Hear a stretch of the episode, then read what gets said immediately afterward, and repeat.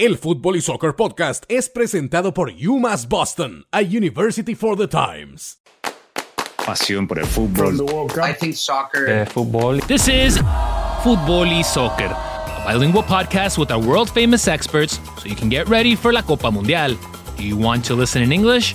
Go to the timestamp in the notes and skip to the English part. ¿Quieres oírlo en español? Quédate aquí y escucha el primer tiempo.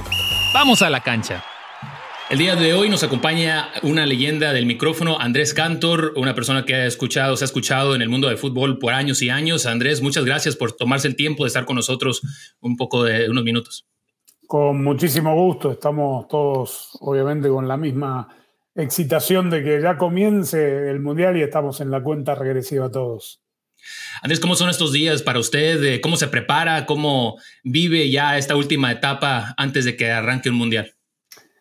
Me preparo viendo mucho fútbol de las distintas ligas donde están los jugadores eh, que van a marcar una diferencia en sus selecciones.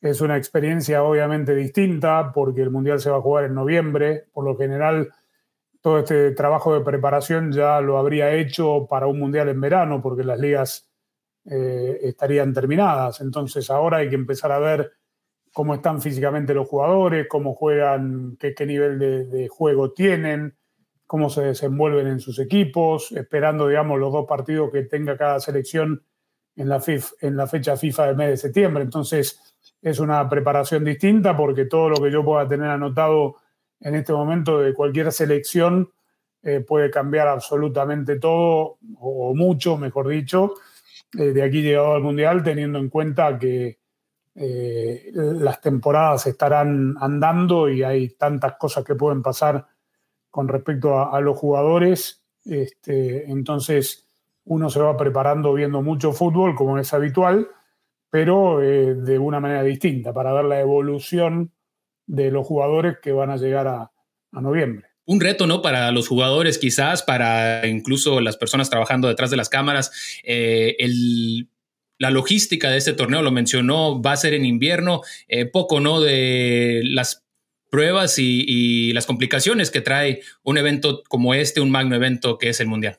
Sí, yo creo que todo lo contrario. Creo que este va a ser, el, desde el punto de vista logístico, va a ser el Mundial más fácil para todos, sobre todo para toda la, la gente encargada de la logística de transmisiones, porque estaremos todos en un mismo lugar sin tener que desplazarnos por avión, por tierra, llevando cámaras, llevando cables, llevando equipos. Eh, estaremos todos durmiendo en la misma cama y esto obviamente tiene que ver con la comodidad personal, pero en realidad uno tendría que hablar más de la personalidad, de la comodidad que tendrán los jugadores eh, que van a, poder estar eh, obviamente durmiendo en la misma cama durante toda la competencia sin tener que subirse un avión, sin tener que viajar, sin tener que desplazarse a ningún lado más que a los campos de entrenamiento que los tendrán ahí mismo donde van a estar concentrados. Entonces, desde ese punto de vista va a ser fantástico el hecho de que eh, eh, se juega de manera compacta y en noviembre también ayuda a, que los jugadores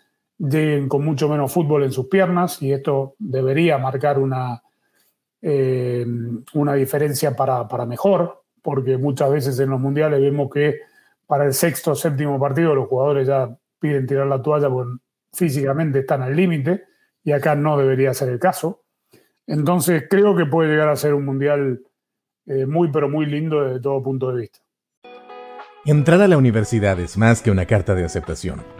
Es una oportunidad para dejar tus huellas en el mundo. Para eso se construyó UMass Boston. En tiempos únicos para tiempos únicos. Defendiendo la igualdad de acceso a una buena educación. Porque eso es lo que hacen los faros de luz. Llevamos conocimiento y luz donde no hay. Para los tiempos, sin importar qué tiempo. UMass Boston, para todos los tiempos. Para las personas que quizás no están muy familiarizadas con la zona, con el área, ¿qué ofrece una ciudad como Doha a un torneo como este? Eh, Doha y Qatar es un país nuevo, literalmente. Eh, es todo casi como que eh, sacado de un paquete de, de regalos. Es, es, todo es nuevo, todo funciona. Este, a mí me, me, llamó la atención porque yo estoy yendo a Qatar ya desde eh, como es habitual, a los seis meses de terminar una Copa del Mundo ya tenemos que empezar a ir a, la siguiente sede. O sea que casi desde el 2019 que estoy yendo a Qatar y, el, progreso que ha hecho esa ciudad es una ciudad súper cosmopolita, muy moderna, eh, muy cómoda, eh, muy accesible. El estadio más lejano uno del otro es una hora por, ni siquiera, 50 minutos por una de las carreteras más nuevas que pueda existir seguramente en ninguna parte. Así que creo que desde el punto de vista práctico va a ser fantástico y quien tenga la oportunidad de eh, viajar y conocer ese país y esa cultura eh, va a volver con, con muy buenos recuerdos. Precisamente estuvimos hablando con unos aficionados acerca de las expectativas, fanáticos que ya habían ido a otros mundiales. Eh, llamó la atención Rusia en el previo mundial que gente, la gente tampoco conocía muy bien el país, terminó siendo una muy buena sede eh, para el torneo. Eh, las expectativas grandes también para Qatar y hablando dentro de la cancha parece ser que ese México-Argentina tiene mucho significado y también grandes expectativas, ¿no? ¿Cómo ve usted esa fase de grupos, los primeros partidos que vamos a, a vivir? Sí, e, ese partido, como todos los partidos, yo creo que no ninguna selección debería pensar más allá de, su primer partido, porque cambia, cambia todo. O sea, hablar hoy de Argentina-México sin saber cómo llegan los dos, si los, dos llegan con tres puntos, México habiéndole ganado a Polonia, Argentina Arabia, eh, digamos, será, tendrá el condimento de que quien gane ese partido sea un vencedor, seguramente ya tendrá asegurado su pase a la siguiente ronda.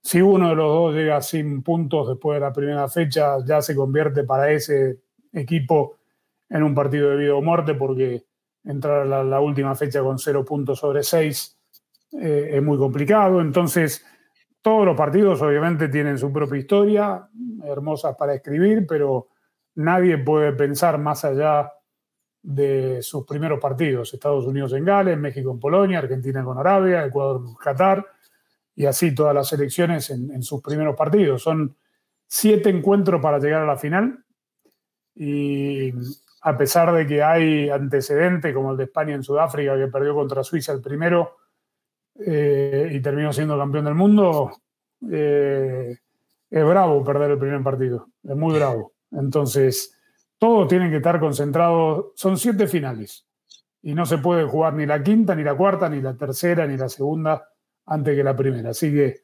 todos tienen que estar concentrados en, en ganar el primer partido. Welcome, everybody. Today's guest is a legendary play by play man, the voice of Spanish soccer, Andres Cantor. Andres, uh, thank you very much for joining us. Uh, what are these days like? Uh, what do you have looking forward to in uh, November's World Cup? the days are long. Obviously, uh, they can go they can't go fast enough. Um, it's a different experience altogether in the sense that uh, usually when the World Cup comes around, player seasons are are over, and now they're just starting. So the you know the the fact that they get to play so many competitive games uh, from here until they get called up to to base camp it's kind of um, a different feeling for for the fans because even though they want the players to do well at their club level, they're also, you know, in their back of their minds, it's like, hey, you know, don't get injured, don't go to that 50 50 uh, ball uh, because you can get injured and, and be ruled out of the World Cup. So obviously, um, it's it's it's a different Mm, way of uh, counting down the days to, to the World Cup. But it's, it's very, very exciting because I think, you know, the players will be as fresh as uh, ever in this competition. Uh, usually, the elite players, the marquee players, get to the World Cup after having played a minimum of uh, 55 to 60 grueling matches throughout their European season. And now they will get to Qatar with only 20 to 25, which should, quote unquote, make for uh, a, a different and better level of play at this World Cup. Andres, I gotta admit, it's an honor just listening to your voice, the voice of soccer for many of us uh, throughout a generation. How many World Cups has it been for you? And, and this will be my twelfth. Twelfth. Wow. What do you expect to be different this time around? Qatar, obviously, uh, being played in December. Uh, you mentioned some of the challenges for the players. Uh, personally, for you as a broadcaster, as a play-by-play man, what changes? What has this been like, especially with everything that has happened leading up to this day, with the pandemic, with the qualifiers changing, even you know global conflicts that changed the way that uh, the qualifiers went on. Sure, I mean the the world is is very different, and I guess we all live it day by day because you know we seem to be out of one pandemic and then there seems to be another virus going around and it's you know so um I, I really believe that the World Cup, after having been in Tokyo, I really believe the World Cup will be the very first global event um, where the world will gather as a, as a whole um, because there were no spectators in, in Tokyo. Uh, the European Cup, you know, shows a little bit of that, but uh, the world as a world event, I think the World Cup is going to be that, and it's going to be great to to have the world together again in in a single venue. And uh, I think it's going to be a very interesting World Cup to tell you the truth. Um, uh, you know, the the fact that it's going to be played, as I said, uh, in November will allow the players to excel. They're going to be almost at the peak of their European seasons and not at the end when you know they're tired and both physically and, and mentally. So it's going to be very interesting to to see that and how it affects, especially the the older players. You know, the Messi's. The Messi's gonna be 37, Cristiano is 38. Um, so definitely having played 20 some games will make a huge deal of difference to them than having played 60 plus games and then play the World Cup. So and and the fact that they will not have to travel anywhere, that you know they will be lodged in the same concentration, uh, the same hotel base, or wherever they ended up uh, choosing to be without having to take a plane or a bus other than to training. And some of the teams are not even have uh, are, are not even going to have to take a bus to training because they're going to open their hotel room door and, and have the field right there within walking distance. So I think that is going to uh, add to what my belief before the World Cup is, which is that all, all these issues uh, have to make the level of every single national team that much better. Getting into college is about more than an acceptance letter. It's a chance to make your mark on the world that's what UMass Boston was built for. In unique times, for unique times. Championing equal access to great education, because that's what beacons do. We bring knowledge and light to where there is not. For the times, no matter the times. UMass Boston. For the times.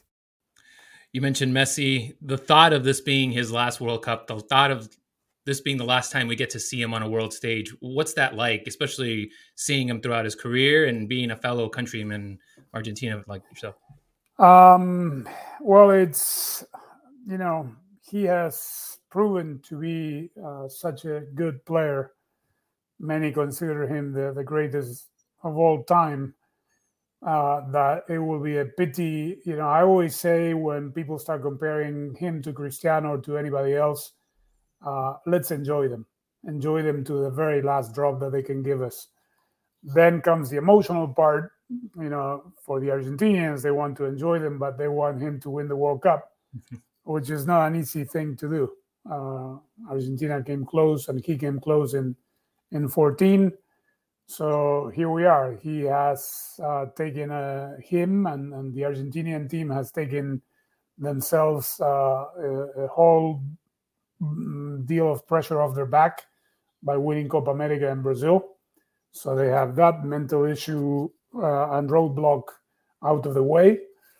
Now, if they can, you know, put together a, a, good team to go seven games. Uh, it's a question to be seen, but definitely, um, you know, we will enjoy Messi and Cristiano and all the outgoing players uh, one last time. Um, you know, those who will get to watch him in person and those who will watch him on, on TV, obviously, will will know and enjoy the the greatest players that will be playing their last World Cups. Lastly, Andres, for the casual fan, what are those teams? What are those countries that you would suggest they keep an eye on? The the usual suspects. um, the World Cup is has been won by you know the, the same countries over and over. It's a grueling competition, so I'm not going to surprise anybody and say that uh, Brazil has to be the favorite. They have so much talent. They keep adding talent on top of talent. Uh, Argentina because of Messi, Portugal because of Cristiano. Maybe they can have a, a good run.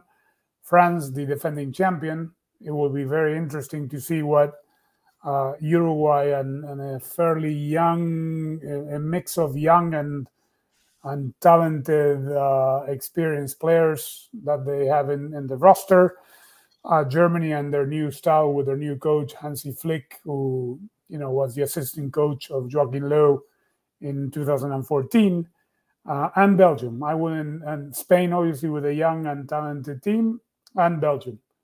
Uh, I wouldn't discount Belgium, but the fact the thing is that Belgium is in the half of the bracket with Germany, Spain, Brazil, or Uruguay. So if they get past those teams. Um, they will uh, be a deserved uh, semifinalist, and we'll see. So it's going to be very, very interesting. I think there are great players in this upcoming World Cup.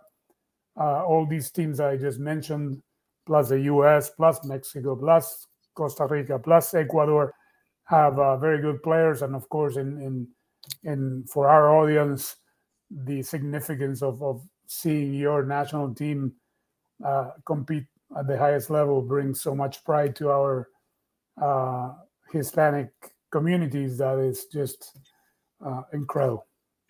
Very exciting times as we count down to Qatar. Andres, thank you so much for your time, and I'll see you over in Doha. We certainly will. Thank you.